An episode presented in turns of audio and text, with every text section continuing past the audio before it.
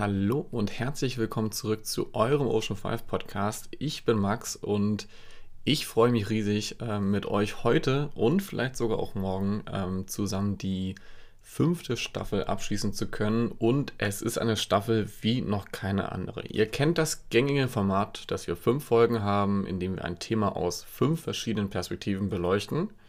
Das ist bei uns in dieser Staffel jetzt ähnlich, nur wir haben dazu noch eine Sonderfolge denn das Thema heißt CCS, Carbon Capture and Storage. Der Begriff klingt natürlich jetzt erstmal sperrig. Letztendlich geht es darum, den Kohlenstoff von großen Industrien, wie zum Beispiel Müllverbrennungsanlagen, direkt am Schornstein eben abzunehmen und dann, das ist eben dieses Capture, Carbon Capture und Storage heißt dann letztendlich, ja, wie eine Art Endlager finden. Und dieses Endlager, das wird gerade diskutiert, ähm, in Norwegen wird es schon gemacht. Ähm, dieses Endlager heißt das Meer. Ihr könnt es euch vielleicht schon denken, dieses Thema ist super aktuell, ähm, super interessant, aber eben auch super kontrovers.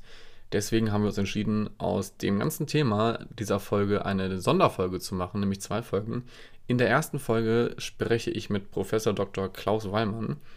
Er arbeitet am Geomar und beschäftigt sich schon etwas länger mit dem CCS, also mit der Kohlenstoffverpressung im Meer und hat dazu eben auch schon länger geforscht. Er erzählt uns mal, was ist das eigentlich? Wie läuft der ganze Prozess eigentlich ab? Also wie kann man sich das vorstellen und was für, für Risiken gibt es eigentlich? Und und da dieses Thema eben so kontrovers ist, haben wir uns dazu entschlossen, noch eine zweite Folge zu machen, um dieses CCS-Verfahren eben politisch einordnen zu können. Und dazu spreche ich mit Kerstin Meyer. Kerstin arbeitet beim BUND und ist dort Expertin für Wirtschaft und Finanzen und sie wird uns das ganze CCS-Thema mal politisch einordnen.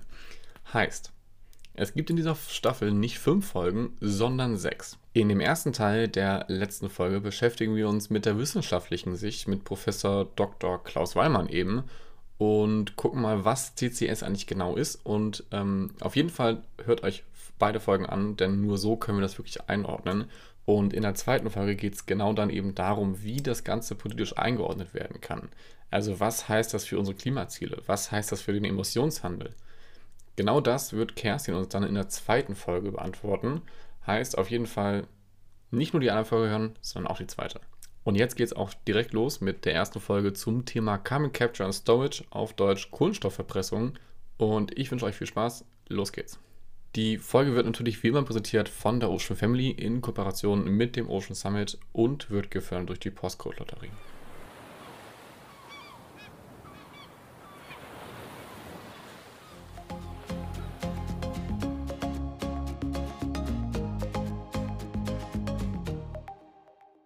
Moin Klaus, erst einmal herzlich willkommen im Ocean 5 Podcast. Äh, schön, dass du heute da bist.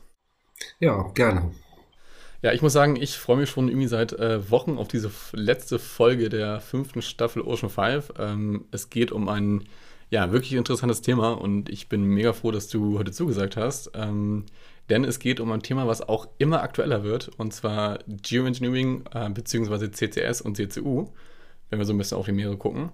Und wir haben uns ja vor zwei Wochen im Landtag schon zu dem Thema ausgetauscht. Ähm, doch bevor es richtig losgeht, ähm, du arbeitest beim Geomar ähm, im Be Forschungsbereich der marinen Biochemie. Was genau machst du da und wie sieht dein Arbeitsalltag aus? Genau, also ich bin äh, in dem Forschungsbereich Marine Biogeochemie nennen wir das. Also da machen wir also in meiner Abteilung, die ich da leite, vor allen Dingen gucken wir uns Prozesse unten am Meeresboden an. Was passiert da eigentlich? Wie wird da Kohlenstoff und Nährstoff umgesetzt, Sauerstoff? Und wir gucken aber auch in den tiefen Untergrund, in den Meeresboden rein und haben jetzt eben seit 15 Jahren auch schon verschiedene Projekte, wo es darum geht festzustellen, ob dieses CO2-Verpressen unter dem Meeresboden eigentlich sicher ist oder nicht. Ja, spannend. Da äh, werden wir auf jeden Fall gleich noch zu sprechen kommen, auf, äh, ja, auch auf gewisse Risiken. Ähm, das Wort Geoengineering. Ähm, das Wort hört man jetzt immer wieder und ich finde, je öfter man das ausspricht, desto eher wird es auch zum Zungenbrecher. Ähm, was genau heißt denn eigentlich Geoengineering? Ja, also beim Geoengineering geht es eigentlich darum, die Natur so zu manipulieren, dass sie irgendwie Eigenschaften annimmt, die man gerne haben möchte. Etwa eben die Temperatur niedriger werden oder das CO2 aus dem System entfernt wird. Ähm, ganz wichtig ist zu verstehen, dass CCS eigentlich mit Geoengineering gar nichts zu tun hat. CCS ist eigentlich so eine ganz traditionelle Technik. Da geht es darum, am Abgas, am Schornstein äh, einen Schadstoff, den man nicht in der Natur haben will, abzuscheiden und ihn dann irgendwo zu deponieren. Das ist so ähnlich wie früher bei den Entschwefelungen beim Kohlekraftwerken oder generell in der Industrie, dass man da immer irgendwie Schadstoffe freisetzt, die man nicht in der Natur haben will. Und dann trennt man sie eben ab, bevor sie in die Natur kommen und deponiert sie irgendwo. Deswegen hat CCS eigentlich mit Geoengineering nichts zu tun. Und ist Geoengineering sozusagen eher so ein ja, aktiverer Eingriff in die Natur selbst? Genau, beim Geoengineering versucht man eben nicht zu vermeiden, dass emittiert wird, sondern man lebt mit den Emissionen, manipuliert dann die Natur auf irgendeine Weise, sodass sie damit vielleicht besser umgehen kann. Ja. Ähm, CCS. Ähm, der Name heißt einfach nur Carbon Capture and Storage und ist nun seit ja, Wochen tatsächlich echt ein, ein Dauerbrenner, wenn man mal so in den Medien um, umherguckt. Ähm, Norwegen wendet CCS bereits in zwei Fällen mit den Lagern Snøhvit und Sleipner an. Ähm, was genau ist denn jetzt eigentlich CCS?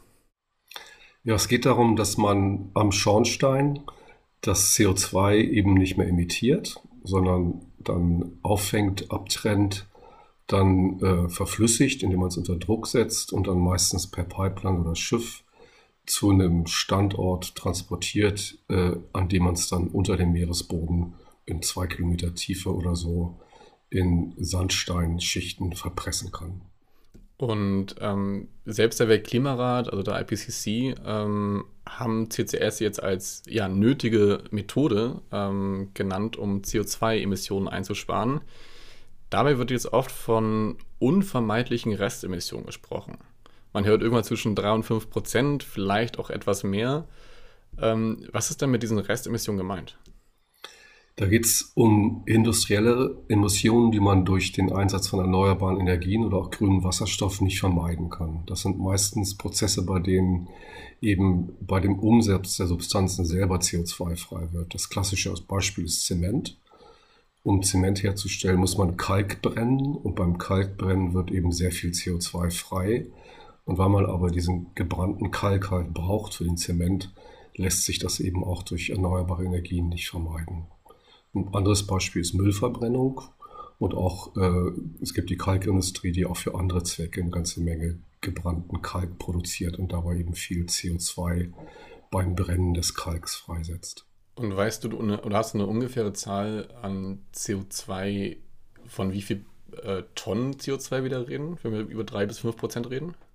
Also wenn wir das für Deutschland uns anschauen, da ist es so, dass beim Zement etwa 20 Millionen Tonnen CO2 pro Jahr freigesetzt wird, bei der Müllverbrennung etwa 10 und dann in der Kalkindustrie nochmal so 6 oder 7 Millionen Tonnen.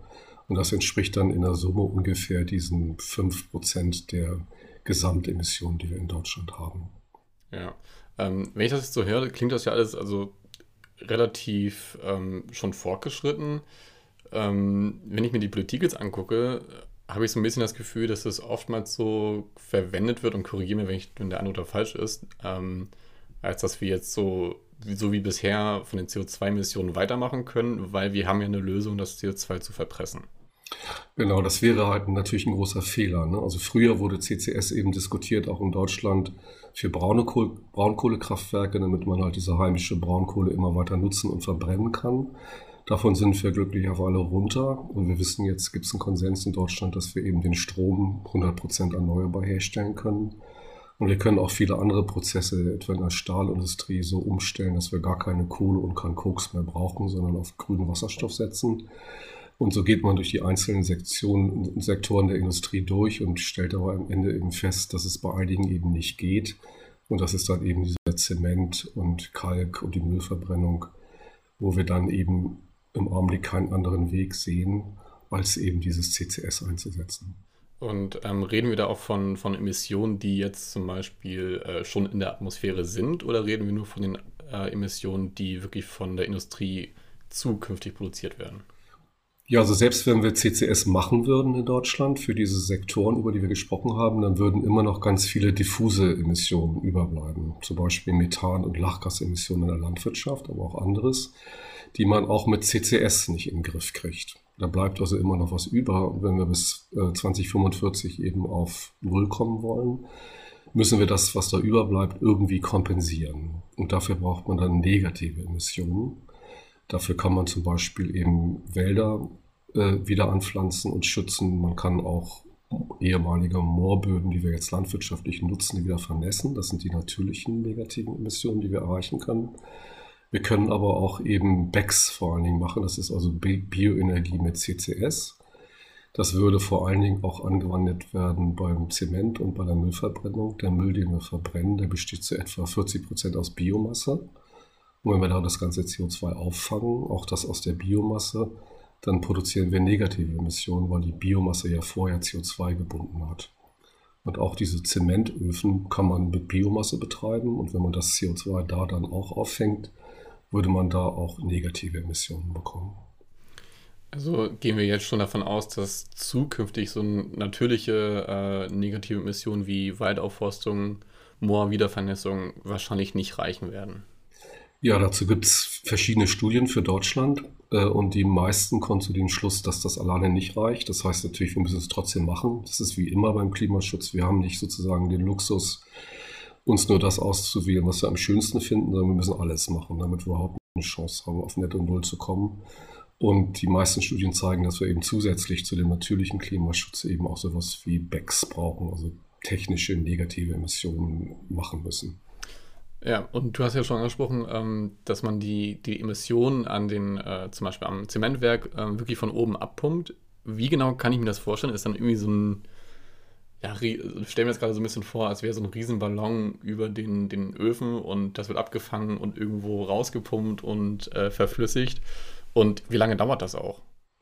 Ja, das ist ziemlich aufwendig. Das ist das Problem bei dieser CCS-Technik. Das kostet viel Geld und auch viel Energie.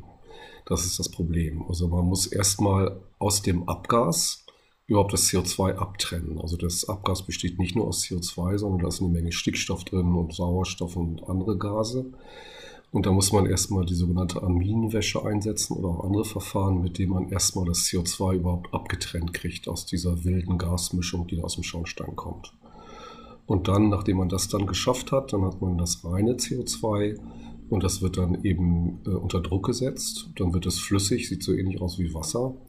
Und dann kann man es eben transportieren per Pipeline oder Schiff äh, zu diesen Offshore-Speicherstandorten. Äh, und was passiert dann mit den ähm, anderen Gasen? Stickstoff zum Beispiel, zum Beispiel meintest du? Die werden in die Atmosphäre wieder freigesetzt und auch Sauerstoff. Das ist aber auch kein Problem, weil ja unsere Luft zu 80 Prozent aus Stickstoff und 20 Prozent aus Sauerstoff besteht. Ja, ähm, du hast ja wahrscheinlich auch schon sehr viel daran geforscht und ich kann mir vorstellen, dass äh, Meeresboden nicht gleich Meeresboden ist. Ähm, vor allem, wenn wir auch so Geologie gucken, ähm, aber auch Meerestiefe hier in der Ostsee haben wir eine zum Beispiel relativ geringe Wassertiefe im Gegensatz zur, zur Nordsee. Ähm, was Voraussetzungen braucht denn ein Meeresboden, damit so eine CCS-Methode überhaupt klappen kann? Also man braucht erstmal diese tiefen Sandsteinschichten. Also Sandstein braucht man, weil der gut durchlässig ist das heißt, in den Sand kann man dieses CO2 ganz gut verpressen.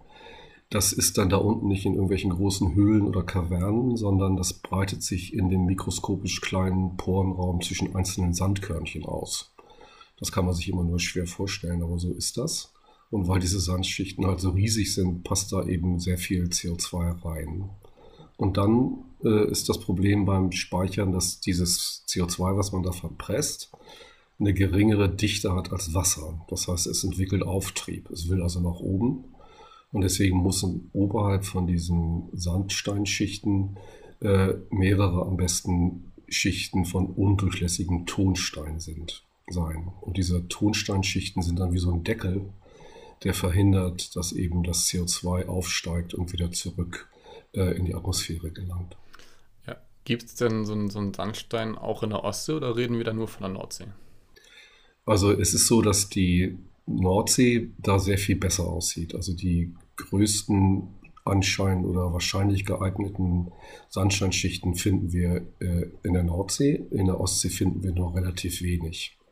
Genau, und ähm, was passiert da mit dem Kohlenstoffdioxid über die Jahrzehnte oder Jahrhunderte? Weil wir sprechen ja jetzt nicht nur über die nächsten fünf bis zehn Jahre. Ähm, kann es sich irgendwie zersetzen äh, in dem Gestein oder bleibt es dann wirklich für Jahrhunderte, Jahrtausende ähm, im Meeresboden und wir hoffen einfach darauf, dass es eben ja nicht entweicht? Ja, also leider ist es so, dass es da sehr lange einfach als flüssiges oder wir nennen das auch dünnflüssiges, superkritisches CO2 da unten im Gestein steht. Das steht da für Jahrhunderte und irgendwie im Laufe der Zeit löst es sich dann langsam in dem Wasser auf, was noch unten in diesem Sedimentgestein steht. Und dann entsteht nach einigen Jahrhunderten, äh, vielleicht auch bis zu 1000 Jahren, das ist nicht so ganz klar, äh, entsteht dann am Ende da unten Sprudelwasser. Also das CO2 löst sich in dem Wasser auf. Und das ist erstmal gut, weil dann das CO2 keinen Auftrieb mehr entwickelt.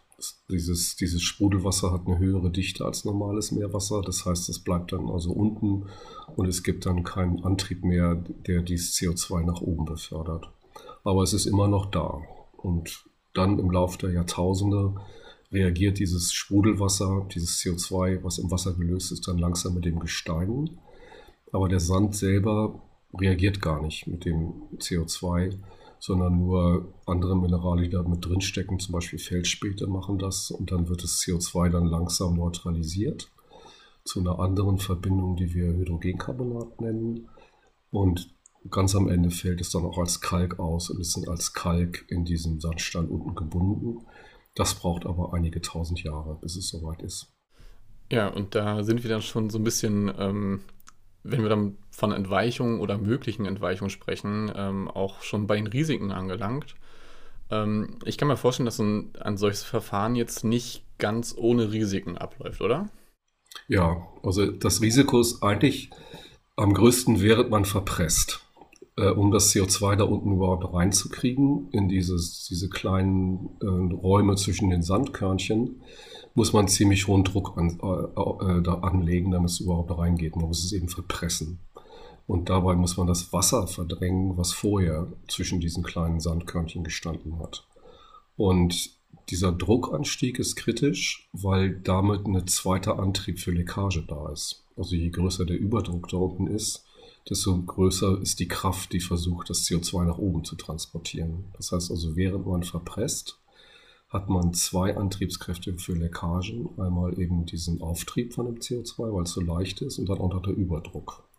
Und der Überdruck ist eigentlich kritischer. Das heißt also, während der Phase, in der man da verpresst und der Druck hoch ist da unten, äh, muss man am meisten aufpassen. Das heißt, da müssen dann eben diese Deckschichten, die man oben drüber hat, diese Tonschichten wirklich intakt sein und eben dafür sorgen, dass das CO2 nicht nach oben kann.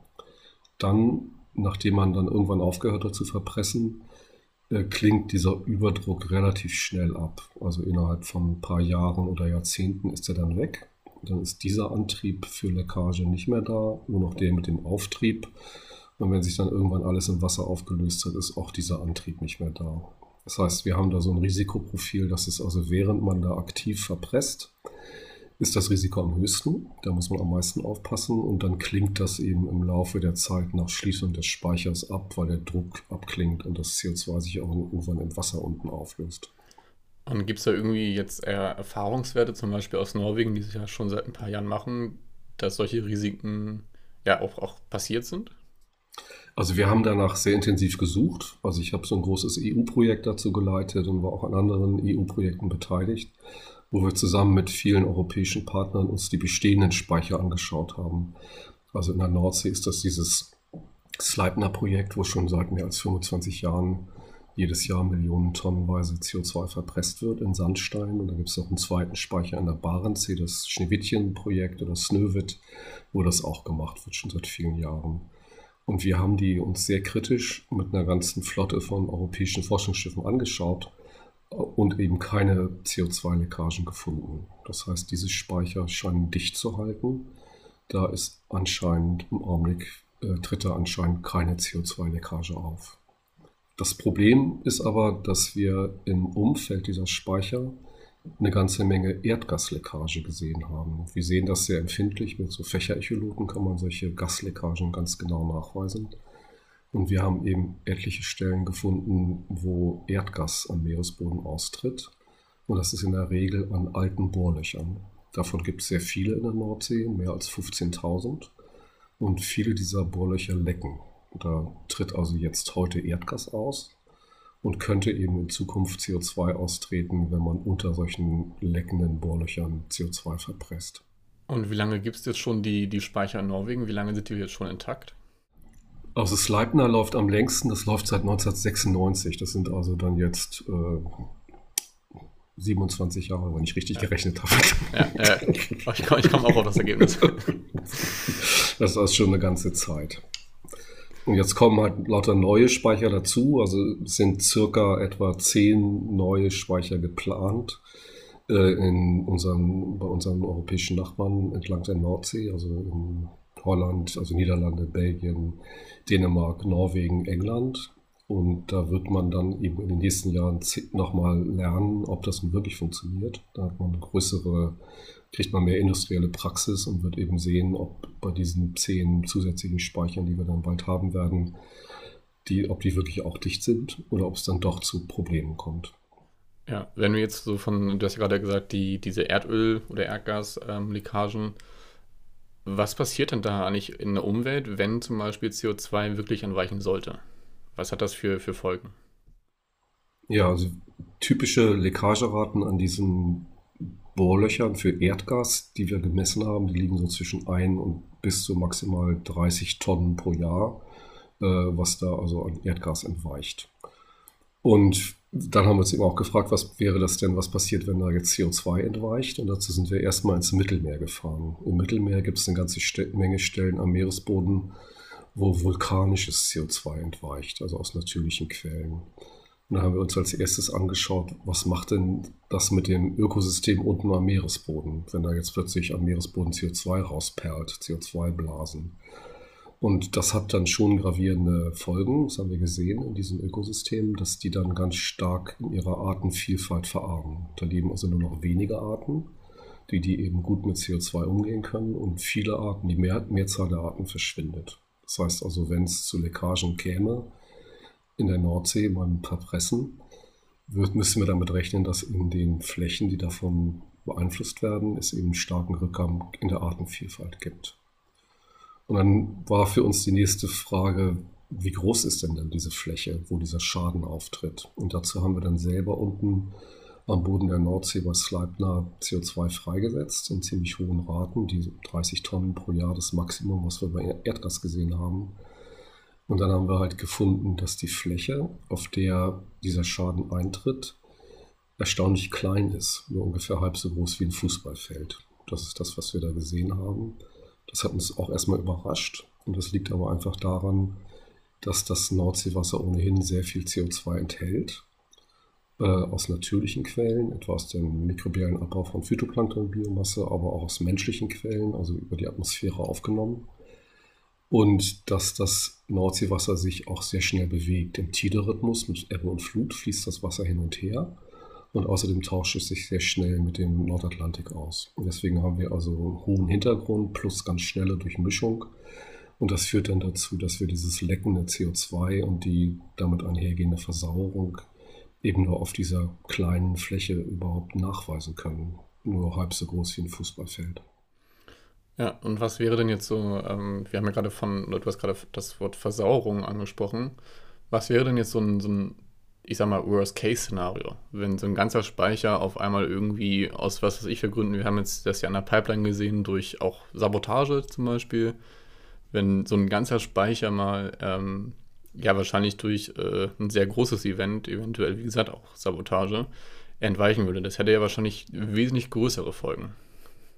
Ja, also der Worst Case beim CCS ist ein Blowout. Das kennen wir auch aus der Öl- und Gasindustrie. Ne? Und das würde dann auftreten, wenn, die, wenn es die, die Grenzwerte, die man da festlegt, äh, überschritten werden. Also es wird so funktionieren, die Betreiber von solchen Speichern, die untersuchen ihren Speicher genau und sagen, okay, meinetwegen 50 Bar oder 100 Bar Druckanstieg, das glauben wir, dass geht noch, da passiert nichts. Dann gucken sich das die Regulierungsbehörden an, ob das stimmt, ob die das auch so einschätzen und dann verständigt man sich am Ende auf irgendeinen so Druckgrenzwert. Unter, wenn man unter dem bleibt, wird es keinen Blowout geben. Aber wenn dann irgendwie aus irgendwelchen Gründen auch immer sich die Firma, die das da verpresst, nicht daran hält, sondern einmal weiter da reinpumpt, obwohl der Druck schon über alle kritischen Grenzen angestiegen ist, dann kann man einen Blowout produzieren. So. Beim Blowout könnte dann eben äh, nicht nur 30 Tonnen, sondern tausende Tonnen CO2 pro Jahr da entweichen. Und das hätte dementsprechend einfach eine größere Schadensfläche. Ne? Wir haben das mal simuliert, auch in so einem numerischen Modell für die Nordsee in diesem Eco2-Projekt. Also dann ist die Schadensfläche eben nicht mehr 10er Quadratmeter, sondern das kann dann bis auf einen Quadratkilometer anwachsen. Und hat das dann auch Effekte auf, ich sag mal, ähm, Ozeanströmung oder dass der Ozean generell versauert? Nee, das ist dann einfach nur so, dass diese Schadensfläche groß ist. Und das liegt auch daran, dass eben die Nordsee ohnehin jedes Jahr Unmengen an CO2 aus der Luft aufnimmt. Ne? Also der Grund für all die, diese Geschichten dem CCS ist ja Emissionsverringerung. Und es ist eben so, dass die äh, Meere ungefähr 25 Prozent von dem CO2 aufnehmen, das wir emittieren. Für die Nordsee sind das etwa 35 Millionen Tonnen CO2, die die Nordsee jedes Jahr aus der Atmosphäre aufnimmt. Ne? Und gegen diese große Aufnahme aus der Luft, die auch menschengemacht ist, sind dann halt diese Emissionen selbst beim Blowout, die man dann produzieren kann, äh, immer noch relativ klein, sodass das Gesamtsystem sich nicht verändert.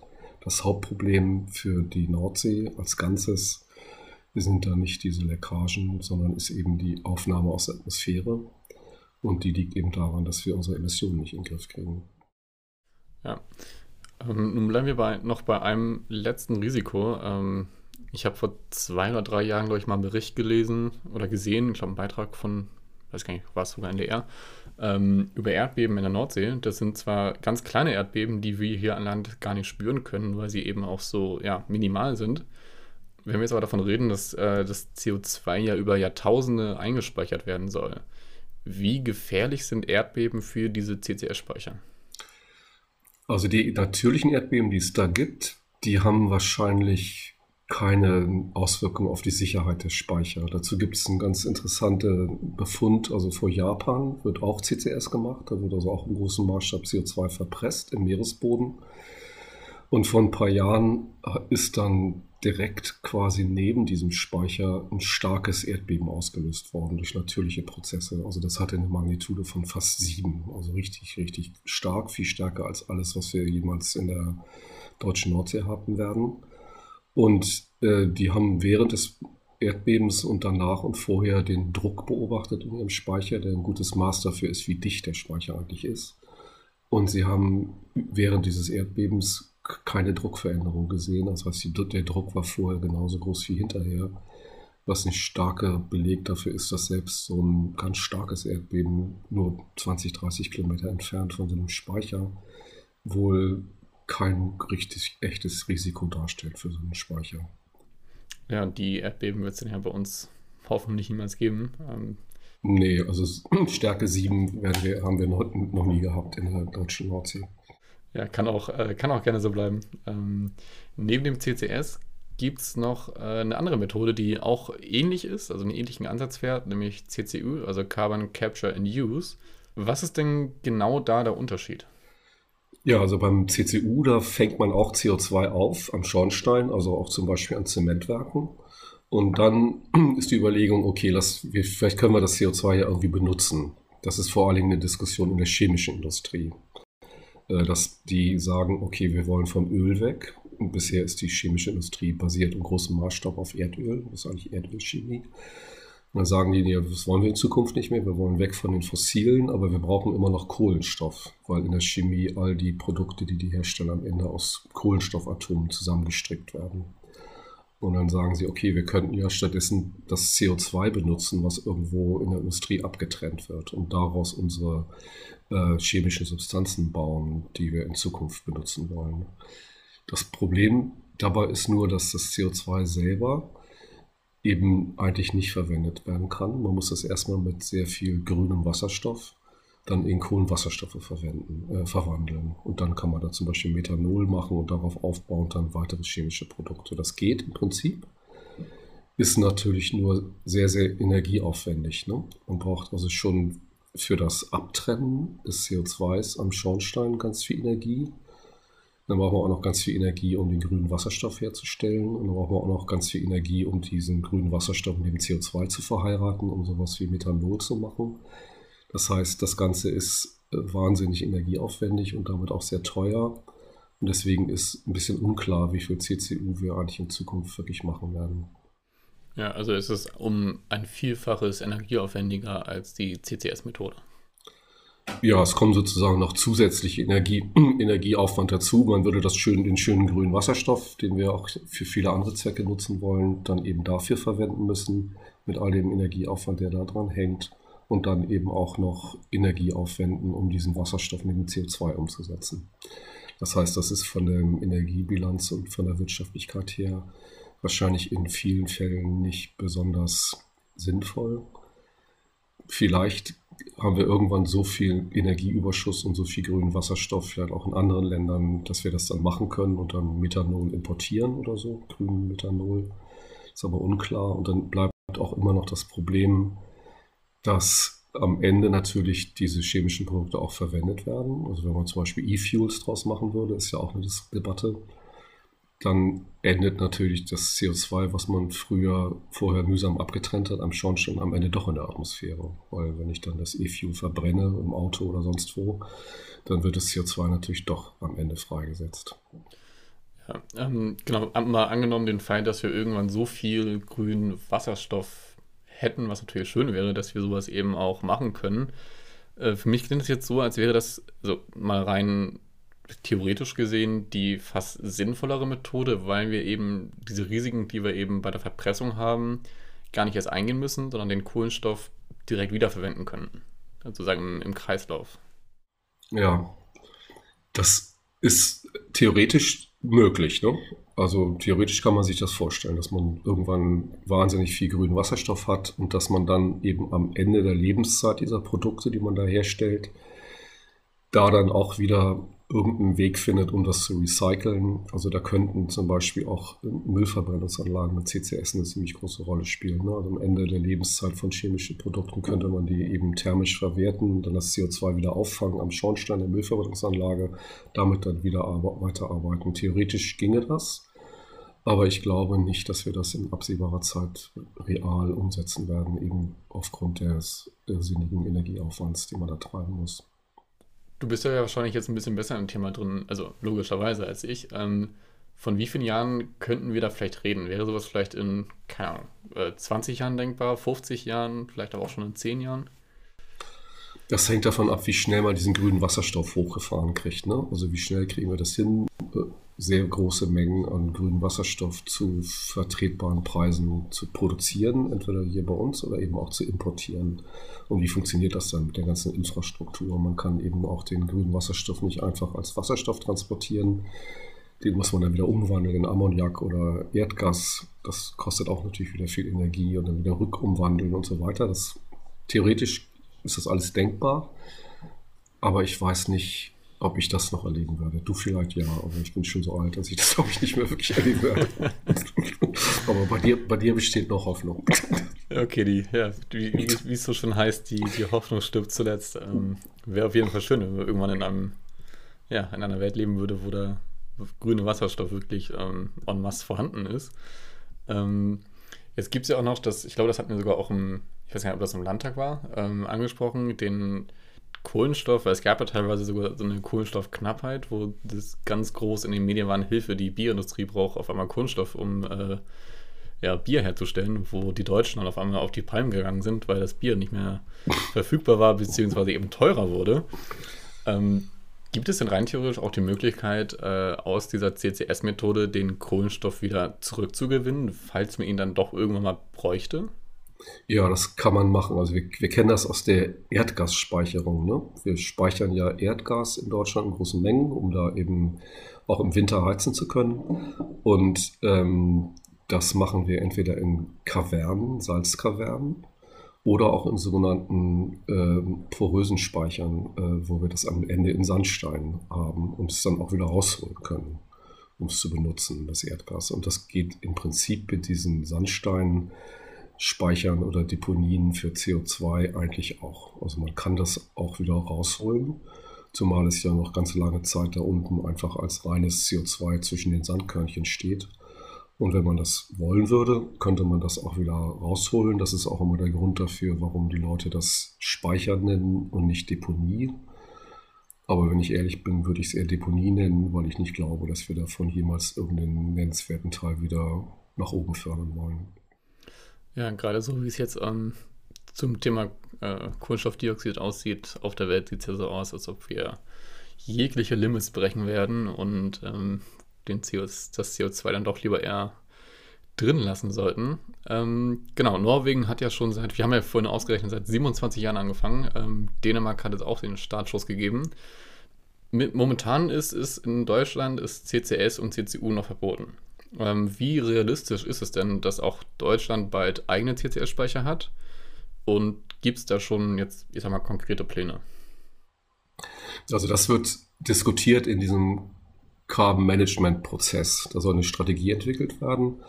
Da muss ich dann jetzt auch am Freitag wieder nach Berlin. Da gibt es eine Gruppe, die sich trifft und eben darüber diskutiert, wie wir das denn hinbekommen, äh, dass die Industrie in Deutschland in bis 2045 kein CO2 mehr emittiert, aber immer noch existiert. Also nicht einfach irgendwie äh, zugemacht hat. Das ist sozusagen das politische Ziel. Wie kriegen wir das hin, den Industriestandort Deutschland zu erhalten und ihn gleichzeitig CO2-neutral zu machen?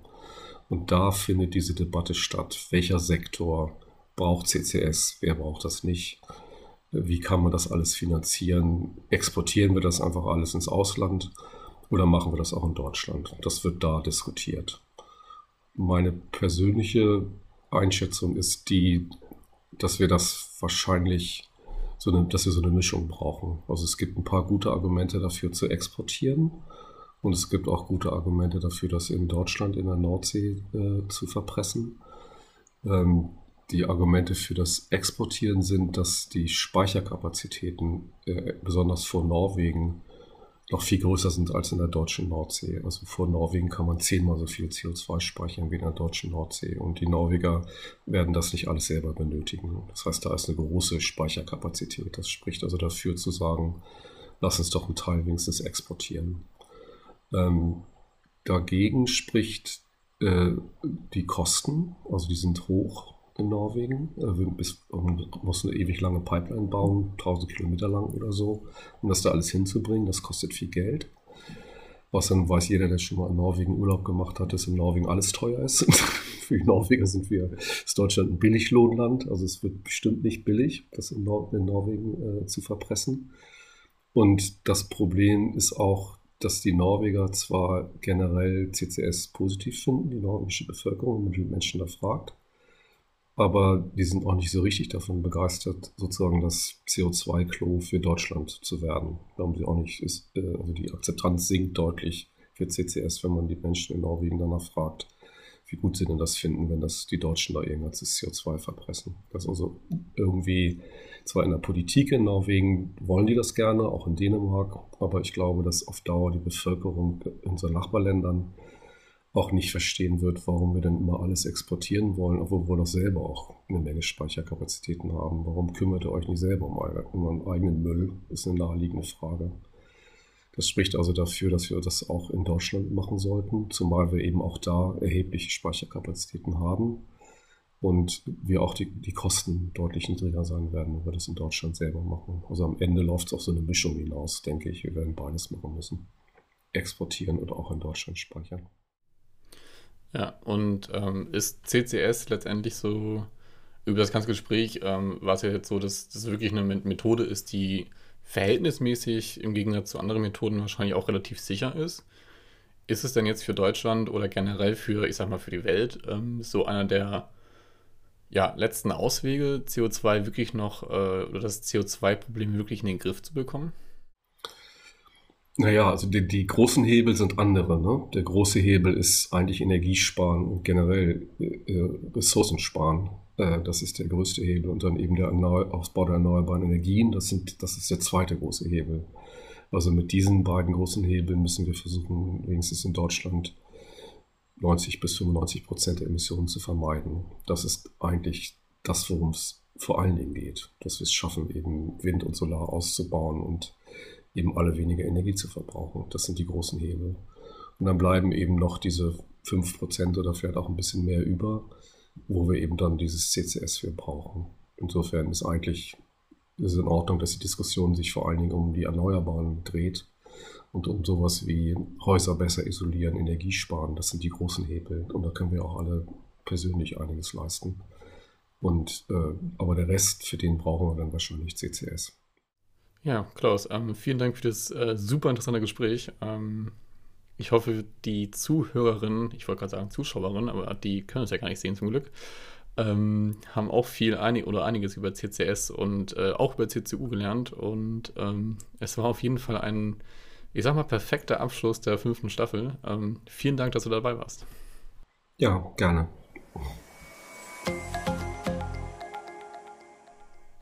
Ja, könnt ihr euch vorstellen, dass wir Kohlenstoff wirklich ja, unter dem Meeresboden verpressen und dort über die nächsten tausend Jahre wirklich lagern können? Für mich klingt das alles noch ein bisschen futuristisch und ähm, wir haben eben auch schon, auch Klaus hat es ja schon angesprochen, es gibt Risiken, die ähm, wir eben noch nicht kennen, eben Langzeitrisiken und es gibt auch noch ganz andere Risiken und zwar politische Risiken. Und was das heißt, ähm, da will ich euch gar nicht auf die Folter spannen, ähm, weil das kann Kerstin viel besser erzählen. Dann klickt euch doch einfach mal in die äh, nächste Folge der fünften Staffel. Ähm, dort geht es nämlich dann mit Kerstin Meyer vom BUND um genau diese politische Einordnung. Also was heißt CCS, also Kohlenstoffverpressung, denn politisch? Was passiert mit dem Emissionshandel? Ähm, was passiert mit natürlichen Senken, ähm, die wir eben auch brauchen? Und noch viel, viel mehr. Ich würde euch empfehlen, direkt gleich die nächste Folge anzumachen und dann wünsche ich euch viel Spaß und wir hören uns gleich.